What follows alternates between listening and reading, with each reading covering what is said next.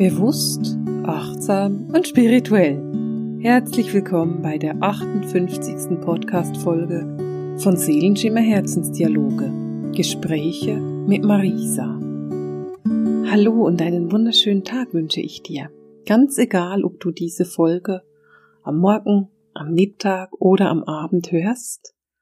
Ich hoffe, dein Tag heute ist richtig gut und du hast dir etwas richtig Schönes erschaffen. Bei mir ist Abend, die Sonne ist schon weg, es wird langsam dunkel und ich habe es mir gemütlich gemacht heute. Ich habe mir gerade eine Kerze aufgestellt und mein Räucherwerk und es riecht schon wunderbar lecker in meinem Büro. Und diese Räuchermischung, die ich gerade brauche, ist eine Göttinnen-Räuchermischung, die ich für heute gewählt habe. Für mich ist dieses Räuchern etwas, was mich sehr, sehr beruhigt und sehr in meinen Körper holt, aber auch in meiner Verbindung, in die Verbindung mit der geistigen Welt und in die Verbindung damit, was ich heute mit dir besprechen will, was wir heute für ein Thema haben. Ich weiß, ich schulde dir noch einen Podcast zum Thema Raum halten. Der kommt, keine Sorge, der kommt. Der wird nicht nächste Woche kommen, sondern entweder die Woche danach oder Mitte Mai. Ich habe noch einen anderen Podcast im Köcher, der auch kommen will. Ich will mit dir heute aber über ein Thema sprechen, das für mich im Moment aktuell gerade wieder zu einem Thema wird und das mich dieses Wochenende intensiv beschäftigt hat. Und zwar geht es um Stress und wie wir mit Stress umgehen können und was zu Stress führt und naja, vielleicht fragst du dich, was ist denn spirituell an diesem Thema, an Thema Stress? Ganz ehrlich, ich weiß es nicht, was spirituell dran ist, aber was ich weiß, ist, dass alle Menschen, die spirituellen und die unspirituellen, mit Stress zu tun haben. Und es geht ja in diesem Podcast nicht nur darum, dass wir spirituelles Wissen teilen, sondern es geht auch darum, dass wir achtsam sind und bewusst. Und dein Verhalten bei Stress ist etwas, was du achtsam machen kannst oder du kannst es unachtsam machen. Und darüber wollen wir heute reden. Und ich werde natürlich erzählen, weswegen ich überhaupt darauf komme. Ich will dir aber erstmal kurz erzählen, es gibt zwei verschiedene Formen von Stress und vielleicht kennst du die verschiedenen Formen. Ich will sie einfach ganz kurz erwähnen. Es gibt den Eustress und es gibt den Die-Stress. Beides ist Stress, aber das eine ist positiv und das andere nicht. Der Eustress ist grundsätzlich der positive Stress, wenn du so willst. Das ist ein kurzzeitiger Stress. Das ist ein eher ursprünglicher Stress, den man früher, also denn schon die Urmenschen sozusagen hatten. Und dabei geht es darum, dass du in kurzer Zeit Höchstleistungen bringen kannst. Es ist aber auch ein Stress, von dem du weißt, der geht vorbei. Also wenn du zum Beispiel auf eine Prüfung lernst und weißt, sobald die Prüfung durch ist, habe ich ein Wellnesswochenende geplant, dann ist es euch Stress. Das heißt, du lernst, du gibst das Beste, du machst eine coole Prüfung und danach hast du eine Entspannungswochenende. Dann ist der Stress ein positiver Stress und der ist nicht negativ. Natürlich bist du gestresst, weil du diese Prüfung hast, aber es ist nichts, was dich längerfristig beschäftigt, sondern so dieses große Stressen um diese Prüfung ist relativ kurzfristig. Jetzt kann es natürlich sein, dass du im November anfängst, Wahnsinnsstress zu haben, wenn im Mai die Prüfung ist, und dann ist das trotzdem schon relativ lang. Aber in den meisten Fällen ist so richtig Prüfungsangst ist meistens nicht schon Monate vorher. Und du verstehst ziemlich sicher, was ich damit meine. Man könnte im Prinzip auch eine Hochzeit als Eustress bezeichnen, weil da hast du die ganzen Vorbereitungen und danach hast du die Hochzeit und das Fest und die Flitterwochen. Der Die-Stress, das ist ein Stress, der etwas neuerer ist und etwas weniger natürlich. Das ist ein Stress, der über längere Zeit geht und nicht wirkliche Entspannungsphasen hat. Das ist ein Stress, der hat nicht so wirklich ein Ziel und du kannst dem auch nicht entkommen. Ich finde das Beispiel im Moment mit diesem Lockdown und dieser Corona-Krise ist eigentlich sehr, sehr passend, weil du hast diesen Lockdown und du weißt nicht so recht, wann komme ich da wieder raus, wann gehen die Grenzen wieder auf, wann gehen die Läden wieder auf. Und du kannst dem Stress nicht so wirklich entkommen. Das heißt, du bist dem Ganzen etwas ausgeliefert, ziemlich ausgeliefert, je nachdem, wie du das siehst.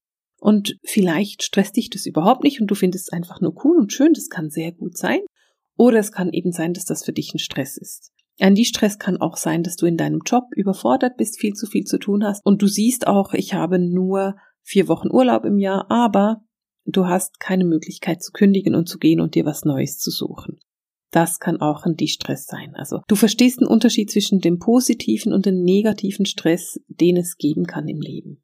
Mich interessiert aber heute gar nicht so unbedingt diese verschiedenen Formen von Stress, wobei es mir wichtig war, dir das zu erklären, weil das, worum es heute geht, geht es eher um diesen Stress und darum, was machst du denn oder wie ist dein Verhalten bei Stress.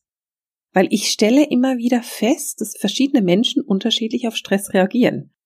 Das ist ja logisch, wir sind alles unterschiedliche Menschen und ich hoffe auch, dass wir unterschiedlich reagieren. Mach dir doch mal ein bisschen Gedanken um dein Umfeld und überlege dir, ah ja genau, meine Mutter reagiert komplett anders auf Stress als meine Schwester oder mein Mann oder meine beste Freundin oder vielleicht auch meine Nachbarin. Die Mutter nämlich isst dann unglaubliche Mengen von Schokolade, während der Mann sehr, sehr wütend reagiert und Holzhacken geht und meine Freundin in die Depression versinkt. Du siehst, es gibt unterschiedliche Möglichkeiten auf Stress zu reagieren und ich will mit dir diese unterschiedlichen Möglichkeiten angucken. Und mir geht es dabei um Folgendes. Es geht mir dabei nicht darum, dass du lernst, mit Stress umzugehen, weil, oder dass du diesen Stress nicht mehr fühlen kannst, sondern es geht mir eher darum, dass du erkennen lernst, ah, so reagiere ich auf Stress. Dieses Verhalten, das ich da habe, hat mit Stress zu tun. Ich bin sehr offen in diesem Podcast darüber, wie es mir geht und wie ich mein Leben lebe und und du hast ganz sicher von mir auch schon mal gehört, dass ich gerade als junge Erwachsene ganz heftige Depressionen hatte und ganz starke Medikamente hatte. Und was bei mir übrig geblieben ist, ist, dass ich nach wie vor und auch mit vielen, vielen Jahren Abstand zu diesen Depressionen auf Stress ganz häufig mit depressiven Verstimmungen reagiere. Das heißt, ich werde mutlos oder ich werde einfach traurig und bei mir geht es noch so ein bisschen weiter bei mir kommen dazu Selbstmordgedanken. Und weißt du, ich kann dir das so relativ locker erzählen, weil ich habe überhaupt keine Absicht, mich umzubringen. Und ich habe auch diese Selbstmordgedanken gehören bei mir auch nicht zu etwas, was ich als solches ernst nehme. Und ich überlege mir das so ein bisschen, wie ich das formulieren kann, weil dass diese Gedanken kommen, das ist wichtig und richtig, denn sie sagen mir, hey Marisa, du hast gerade mega Stress. Also sind diese Selbstmordgedanken für mich nicht unbedingt etwas, was mit ich bringe mich jetzt um zu tun hat, sondern es hat etwas damit zu tun, dass ich überfordert bin oder viel Stress habe oder gerade keinen Ausweg sehe. Und mein Kopf beginnt dann automatisch mit Depressionen, depressiven Verstimmungen und eben in meinem Fall mit Selbstmordgedanken. Und das ist mir die letzten Tage sehr stark aufgefallen. Mir ist aufgefallen, dass ich in eine Richtung gehe mit meinen Gedanken, die nicht gesund ist für mich, weil ich muss erkennen, ah, okay, woher kommt denn dieser Stress, den ich gerade habe? Jetzt ist es für mich, ich kann das sehr gut äh, reflektieren, denn ich bin selbstständig, ich habe keinen Chef, der mir sagt, ähm, Fräulein, Sie sollten dann dies oder das tun, sondern ich mache mein Leben so, wie ich will und bin jetzt zum ersten Mal seit vielen Jahren damit konfrontiert, dass irgendjemand mir sagt, was ich tun und was ich nicht tun kann. Der Staat sagt mir es nämlich plötzlich. Und das beschränkt mich sehr in meinem Alltag. Es beschränkt mich vor allem darin, wie ich meine Freizeit gestalte und wie ich mich bewege.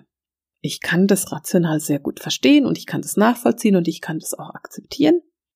Aber emotional reagiert mein Körper mit Stress darauf. Und weißt du, vielleicht findest du diese ganze Situation rund um Corona extrem schön und entspannt und für dich ist es toll und es geht dir das erste Mal super in deinem Leben, dann finde ich das großartig und ich freue mich darüber. Und ich weiß, dass diese Krise, in der wir da gerade stecken, etwas sehr Befreiendes ist. Es ist für uns alle ein großer Prozess, den wir machen. Es ist ein Lichtkörperprozess, es ist ein Transformationsprozess und ich liebe diesen Prozess. Ich will nichts dagegen tun. Ich will auch nicht, dass sich daran was ändert, dass wir diesen Prozess tun worum es mir geht, ist, dass du Möglichkeiten hast zu erkennen, aha, wegen diesem Prozess reagiere ich gestresst. Darum geht's mir heute. Und ich will dir einfach erzählen, wie ich reagiere, damit du vielleicht auch erkennen kannst, ah, okay, das ist meine Reaktion darauf. Grundsätzlich habe ich so diese verschiedenen Möglichkeiten auf Stress zu reagieren in drei große Gruppen geteilt. Die erste Gruppe ist so die Gruppe des Hyperaktivwerdens. Das ist die Gruppe, die dann zum Beispiel immer mehr arbeitet. Und vielleicht kennst du das bei dir, dass du, wenn du Stress hast, immer mehr in die Arbeit kommst und immer mehr machst und mehr machst und mehr machst und mehr machst. Und denkst jetzt noch dies und jetzt noch das und dann komme ich dann langsam zur Ruhe und na, jetzt muss ich noch dieses oder jenes tun. dieses Hyperaktivwerden, das hat für mich sehr, sehr viel mit auch mit Wut und mit Aggression zu tun. Und vielleicht hast du das, vielleicht reagierst du, wenn du sehr gestresst bist, unheimlich wütend oder unheimlich aggressiv. Ich will dir da auch gleich etwas ins Herz legen. Ich möchte dir nämlich empfehlen, explodiere bitte, wenn du merkst, ich bin gerade wütend und aggressiv. Und nur, dass ich so das auch noch oben drüber geschrieben habe. Du wirst nicht immer gleich reagieren. Es ist nicht nur eine Reaktion, die du hast und alle anderen kennst du nicht, sondern es kann sein, dass du einmal so reagierst und das andere mal anders. Und wenn du merkst, ich bin gerade unheimlich aggressiv und wütend, dann würde ich dir empfehlen, explodiere doch bitte einmal. Wenn du wütend bist oder aggressiv, dann bedeutet es für mich nicht, dass du losgehst und irgendwelche Scheiben zerschlägst oder deinen Mann schlägst oder noch viel, viel schlimmer und macht es auf keinen Fall dein Kind. Aggression bedeutet für mich, dass du sehr gezielt deine Emotionen rauslässt. Und das kannst du auch auf positive Art machen. Du könntest zum Beispiel ein Boxtraining machen, indem du einen Boxsack kaufst und auf den eindrescht. Oder, und ich gehe ein bisschen davon aus, dass du keinen Boxsack zu Hause hast. Wie wär's denn, wenn du auf dein Kopfkissen einschlägst? Geh zu deinem Bett, leg dich hin und schlag mal auf dein Kopfkissen ein, bis du nicht mehr kannst das hat auch etwas zu tun damit, dass du deine Wut rauslässt. Du kanalisierst somit deine Wut, deine Aggression und deine Gefühle, die da kommen. Wenn du diese Wut so richtig rauslässt, dann guck mal, was passiert. Was kommt denn danach? Was steckt denn hinter der Wut? Weil es ist sehr gut möglich, dass hinter der Wut ein ganz anderes Gefühl steckt. Es ist sogar in den meisten Fällen so. Eine andere Möglichkeit beim Hyperaktivwerden könnte sein, dass du sehr, sehr perfektionistisch wirst. Also, dass du merkst, so, oh, ich bin so gestresst, dass alles, jeder Punkt auf jedem I muss perfekt sitzen und jeder T eine gerade Linie sein, weil sonst ist es nicht gut genug. Auch Perfektionismus kann sehr stark mit Stress zu tun haben. Und wenn du merkst, oh, ich komme so in diesen Perfektionismus, dann gibt es verschiedene Sachen, die du machen kannst. Etwas, was ich sehr hilfreich finde, ist es anzusprechen und zu sagen, ich habe gerade so einen perfektionistischen Anfall, hilfst du mir bitte dabei? Und die andere Person kann dir dann sagen, hey, ja genau, da musst du nicht so lang gehen. Für Perfektionismus finde ich, es gibt zwei gute Sachen. Das eine ist das Pareto-Prinzip. Und ich weiß nicht, vielleicht hast du davon schon mal gehört. Dabei geht es darum, ich muss immer ein bisschen überlegen, wenn ich das erkläre. Das Pareto-Prinzip besagt, dass du mit 20 Prozent der Arbeit, also 20 Prozent der Zeit, die du investierst, 80 Prozent der Arbeit erledigen kannst und mit 80 Prozent der, Arbeit, der Zeit, die du in investierst, die letzten 20 Prozent erledigst. Ich hoffe, du hast es verstanden. Sagen wir, du hast für eine Arbeit 10 Stunden Zeit, dann hast du in den ersten zwei Stunden 80 Prozent dieser Arbeit erledigt und in den letzten acht Stunden hast du die letzten 20 Prozent der Arbeit erledigt. Das heißt, wenn du sagst, mir genügen 80 Prozent, dann kannst du deine Arbeitslast um viele, viele, viele Stunden reduzieren. Du kannst sie nämlich um 80 Prozent reduzieren. Und das ist ein Tipp für dich, wenn du merkst, ich bin ein unheimlicher Perfektionist oder ich, wenn ich gestresst bin, werde ich immer perfektionistischer, dann würde ich dir raten, versuche nicht 100 Prozent zu erreichen, sondern gehe auf 75 Prozent. Wir haben in der Schweiz ein anderes Notensystem als in Deutschland. Deswegen ist es für mich sehr irritierend, mit Noten zu arbeiten. Aber stell dir einfach vor, dass du nicht eine Eins anstrebst, sondern vielleicht eine Zwei oder sogar eine Drei. Oder für die Schweizer hier, stell dir vor, dass du keine Sechs anstrebst, sondern eine Vier oder eine Viereinhalb. Das reicht. Mehr braucht's nichts. Eine Viereinhalb ist ein gutes Genügend. Und ein Genügend reicht. Man muss kein Übertroffen erreichen. Und gerade wenn du erkennst, dass du ein Perfektionist bist, dann finde ich das eine tolle Möglichkeit, gar nicht erst in dieses perfektionistische Verhalten zu kommen. Für mich sind das so die drei ganz typischen Dinge vom Hyperaktivwerden. Die Aggression, das immer mehr Arbeiten und der Perfektionismus. Und vielleicht, wenn du dich beobachtest, erkennst du, oh ja, ich bin ein Mega-Perfektionist. Und oh ja, ich habe auch einen Stress, der mir nicht gut tut. Und dann ist es umso wichtiger, dass du da ganz genau hinguckst. Eine andere Möglichkeit, die habe ich so unter den Überbegriff Flucht oder Weglaufen gepackt. Bei Flucht und Weglaufen, da geht es so um Suchtverhalten. Also vielleicht Wenn du gestresst bist, flüchtest du dich in Suchtverhalten. Das könnte sein, du rauchst, du trinkst Alkohol, Sex kann eine Sucht sein oder Essen und auch Schokolade. Ich weiß, Schokolade gehört zum Essen. Ich will es bloß nochmal extra sagen, weil ich bin Schweizerin. all diese Sachen, all diese Suchtverhalten, das sind Verhaltensmöglichkeiten, um wegzugehen. Also wenn du zum Beispiel Alkohol trinkst, weil du gestresst bist, dann flüchtest du vor deinem Stress und trinkst Alkohol. Oder wenn du isst, weil du gestresst bist, dann bist du am Stress essen und du flüchtest vor der Situation, in der du bist, also von den Gefühlen, die du hast. Es gibt Menschen, die zum Beispiel auf Stress auch sehr mit Migräne reagieren. Auch das ist eine Flucht, weil wenn du Migräne hast, kannst du praktisch nicht mehr denken, du musst dich hinlegen, du musst was anderes tun, du kannst nicht mehr dich um dein Problem kümmern, das du gerade hast, oder um deinen Stress kümmern. Also das ist auch weglaufen. Und es gibt auch ganz viele Menschen, die tatsächlich mit weglaufen reagieren auf Stress, also die gehen. Die gehen dann erstmal spazieren, setzen sich ins Auto und fahren mal weg. Sie flüchten tatsächlich das ist auch eine Möglichkeit, mit Stress umzugehen, einfach mal zu gehen. Wenn du das auf den Job runterbrechen würdest, dann wären das die, die nach ein paar Monaten kündigen und gehen. Das sind diejenigen, die sagen, oh, ich habe mal gekündigt, ich bin mal weg. Das ist weglaufen, das ist flüchten. Eine andere Möglichkeit ist Tagträumen, weil auch da läufst du weg und auch da flüchtest du. Viele, viele Lichtarbeiter, die ich kenne, sagen mir, ach, ich gehöre nicht auf diese Erde, ich bin nicht von hier. Und das glaube ich bei ganz vielen, weil tatsächlich viele nicht von der Erde sind und nicht von hier sind. Aber wenn du bemerkst, dass du das immer dann sagst, wenn du sehr viel Stress hast, dann ist es eine Flucht. Dann flüchtest du und willst nicht hier hingehören und willst dir nicht angucken, was dich hier so stresst. Wenn du merkst, ich habe dieses Suchtverhalten zum Beispiel, also ich rauche dann plötzlich sehr viel oder ich kiffe oder ich trinke Alkohol wie verrückt oder ich esse die ganze Zeit ununterbrochen, dann ist das eine Reaktion auf Stress oder es kann eine Reaktion auf Stress sein. Und dann würde ich ganz genau angucken, vielleicht kannst du auch anders reagieren. Und weißt du, wenn du eine Woche Stress hast und dann sagst, hey, und jetzt betrinke ich mich mal gründlich, dann ist das zwar etwas, das ich persönlich nicht machen würde, weil ich das einfach so nicht mag, wenn ich betrunken bin, aber das ist überhaupt kein Problem. Ein Problem wird es, wenn du nicht jede Woche einmal trinkst, sondern wenn du jeden Abend komplett betrunken bist, weil du einfach am Mittag schon anfängst mit Trinken, weil du Stress hast. Das gleiche gilt für Essen oder für Sex oder für Rauchen. Du kannst dir das übersetzen. Und da geht es darum, dass du aufmerksam bist und guckst, ja, wo habe ich denn Stress oder wieso habe ich Stress? Ich merke, ich trinke viel, wo habe ich denn Stress? Ich merke, mein Zigarettenkonsum hat sich von fünf Zigaretten am Tag auf 25 erhöht. Wo habe ich denn Stress? Oder ich merke, ich habe schon das dritte Mal Migräne diese Woche. Was ist denn mein Stress? Vielleicht auch ich bekomme gar nichts mehr gepackt in meinem Haushalt. Ich bin einfach nur noch in Gedanken versunken. Das ist Tagträumen und auch da, wo ist denn dein Stress? Die dritte große Gruppe oder der dritte Überbegriff, den ich gefunden habe, ist die Hilflosigkeit oder auch das Opfer. Und da kenne ich mich aus. die typische Überforderung. Stell dir die Sekretärin vor und das Telefon klingelt und das Telefon klingelt einmal die Minute und die Sekretärin nimmt ab, vermittelt, nimmt das nächste ab, vermittelt, das ist kein Problem. Aber plötzlich klingelt es nicht mal einmal die Minute, sondern es klingelt alle zehn Sekunden. Und die Sekretärin ist so überfordert damit, dass sie nicht mehr abnimmt und sagt, ich kann das nicht, ich bin überfordert. Ich kann das einfach nicht. Dieses Überfordertsein ist dann die Hilflosigkeit und da gehst du ins Opfer. Das kennst du ganz sicher.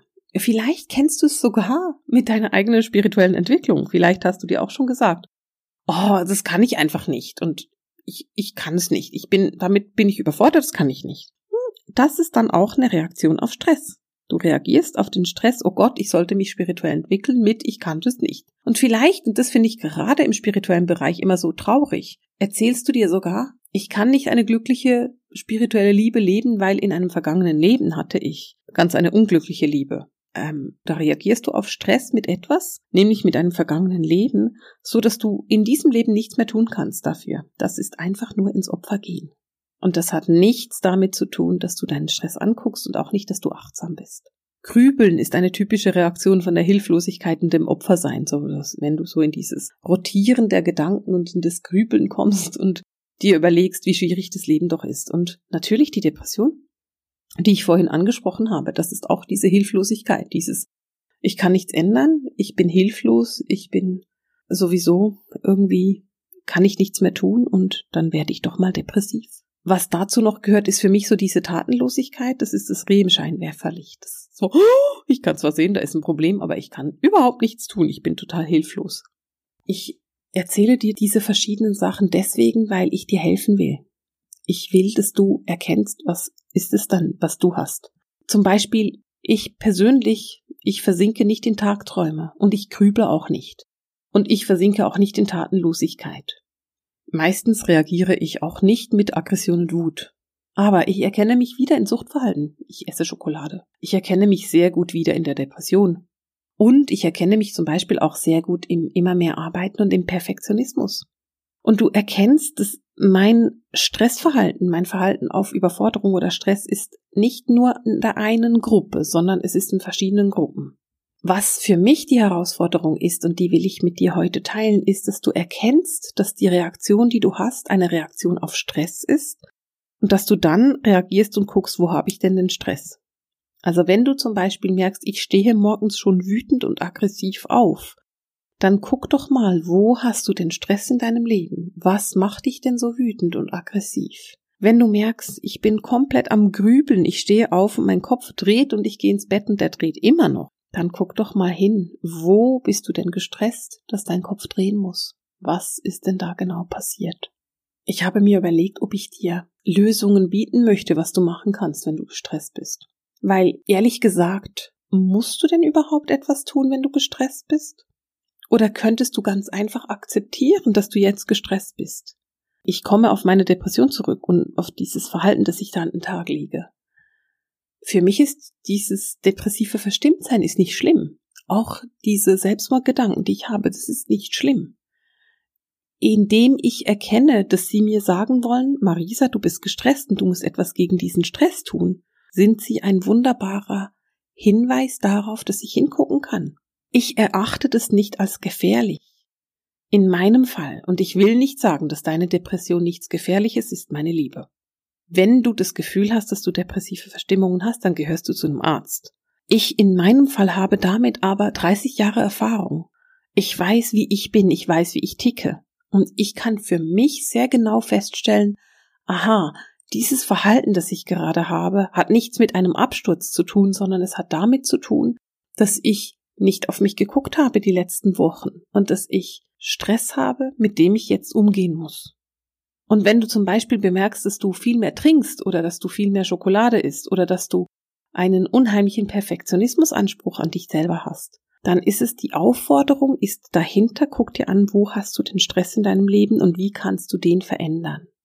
Jetzt kann man Stress nicht immer verändern und die wichtigste Möglichkeit, die du hast, ist, das einfach anzunehmen und zu akzeptieren. Also nimm an, dass der da ist und akzeptiere ihn weil du bist nicht ein besserer oder ein schlechterer Mensch mit oder ohne Stress. Du bist eine wunderbare Seele. Du bist ein wunderbares spirituelles Wesen. Und du erkennst einfach etwas, was du hier auf der Erde üben kannst. Und dieses Annehmen und Akzeptieren ist genau das, was ich mache. Also ich sehe es, ich beachte es, ich bin achtsam und bewusst damit und dann nehme ich es an und akzeptiere es. Für mich ist es sehr wichtig, mit Menschen darüber zu sprechen. Indem du mit Menschen sprichst, kannst du auf der einen Seite Hilfe annehmen und auf der anderen Seite hast du aber auch einen Partner, mit dem du dich austauschen kannst.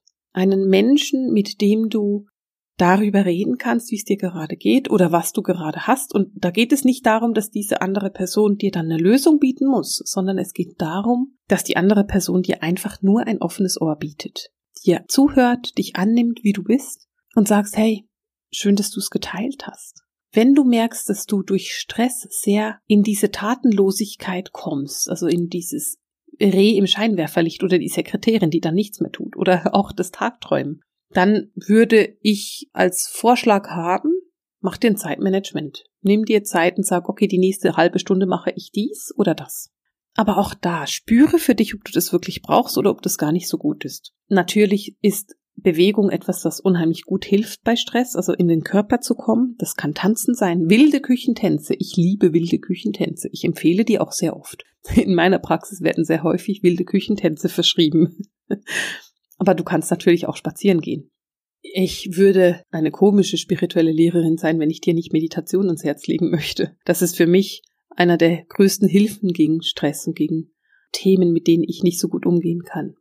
Weil ich kann mich damit erden, ich kann mich damit in meine Mitte begeben, ich kann mich damit sehr gut mit meinem Team verbinden. Ich habe bei einer Meditation ganz, ganz viele Möglichkeiten. Natürlich kannst du gucken, dass du genug Vitamin D hast, weil auch das etwas ist, was sehr gut hilft bei Stress. Und es gibt auch die Möglichkeit, dass wenn du merkst, hey, ich reagiere auch sehr depressiv auf Stress, dann kannst du dir auch immer mal überlegen, gibt es dann irgendetwas Alternatives, was du nehmen könntest? Ich will hier ganz bewusst keine Medikamente mal in Anführungszeichen nennen, weil ich nicht Arzt bin und auch nicht Apotheker und nicht aus dem Business und deswegen will ich hier nicht irgendwelche Wohnzimmerdiagnosen stellen. Und nochmal, wenn du merkst, dass du eine Sucht hast, die destruktiv ist für dich, wenn du merkst, dass du ernsthafte Depressionen hast oder ein Burnout, wenn du merkst, dass du ein Wut- oder Aggressionsproblem hast, dann gehörst du auf jeden Fall zum Arzt. Aber vielleicht merkst du auch einfach, nee, das sind einfach Symptome von Stress, die ich habe. Und das Symptom, das ist eben zum Beispiel die depressive Verstimmung. Und die Ursache ist der Stress. Oder das Symptom ist die Migräne und die Ursache ist der Stress. Und dann geht es darum zu gucken, woher kommt denn die Ursache und wieso hast du sie? Und es geht nicht darum, dass du etwas veränderst, sondern nur, dass du erkennst, das ist es, was passiert. Es geht darum, deinen Körper, deine Seele achtsam wahrzunehmen. Achtsam wahrzunehmen, was deine Seele dir da gerade sagt und welchen Weg sie wählt, mit dir zu sprechen. Und manchmal kann dieser Weg drastischer sein als ein anderes Mal. Für mich war dieses Wochenende die Aufgabe, wieder mal um offene Ohren zu bitten. Und ich habe Menschen in meinem Leben, bei denen fällt mir das nicht schwer. Das ist eine Sprachnachricht weit weg, ein Gedanke weit weg oder eine Umarmung weit weg. Und dann habe ich Menschen in meinem Leben, bei denen fällt mir das sehr schwer. Da würde ich das nicht machen. Aber du musst es ja nicht mit jedem machen. Du musst es auch nicht unbedingt mit einem Podcast in die Welt tragen. Das ist jedem sich selbst überlassen. Aber was ich dir ans Herz legen will, ist, achte dich ganz bewusst darauf, was dein Körper dir gerade sagt. Weil, egal ob du sehr positiv mit dieser Situation umgehst oder nicht so positiv, wir sind im Moment in einer Zeit, die vermehrt Stress auslöst. Und so wie ich das wahrnehme aus der geistigen Welt, wird es auch nicht gerade wieder aufhören. Das wird wahrscheinlich noch ein Stück länger gehen. Und wenn das noch ein Stück länger dauert, wenn das auch noch ein paar Monate länger dauert, dann ist es wichtig, dass du weißt, wie du mit Stress umgehen kannst und was für Möglichkeiten du hast, ihn überhaupt zu erkennen. Denn in dem Moment, in dem du ihn erkennst, bringst du Licht in deine Dunkelheit. Und du bringst Licht dahin, wo du dann sehen kannst. Und in dem Licht da ist, ist es nicht mehr beängstigend, sondern ist einfach nur ein Teil von dir. Und dieser Teil darf geliebt werden. Und so ist es einfach nur ein nächster Schritt in deiner eigenen Selbstliebe. Ich will diesen Podcast mit zwei Dingen beenden. Nein, nur mit einem. Ich habe jetzt eine halbe Stunde mit dir gesprochen und in dieser halben Stunde ist ein wunder, wunder, wunderschöner Mond aufgegangen. Es ist eine ganz kleine Sichel, die da über den Bäumen vor meinem Büro hängt. Und es ist ein Gruß vom Himmel hinunter zu uns. Und ein Hinweis darauf, dass es manchmal ganz gut ist, wenn man ein bisschen rauszoomt und das eigene Leben und die eigenen Verhaltensweisen aus der Makroperspektive betrachtet. Weil das gibt ganz viel Klarheit. Der Mond geht gerade auf und wird immer größer. Wir gehen auf Vollmond zu. Und der Vollmond hilft dir dabei, Licht in deine dunklen Situationen zu bringen. Vielleicht braucht es ein bisschen Mut. Vielleicht auch überhaupt nicht. Aber es braucht vielleicht ein bisschen Neugierde, um dich selber noch mal ein Stück näher kennenzulernen. Und zu erkennen, aha, das ist meine Verhaltensweise. Vielleicht magst du mir in die Kommentare schreiben, was du erkannt hast, was du gelernt hast und wie du mit Stress umgehst und wie du lernst, sanft und harmonisch mit dir selber umzugehen, wenn du erkennst, dass du im Stress gelandet bist. Kann man das so sagen? Ist es deutsch?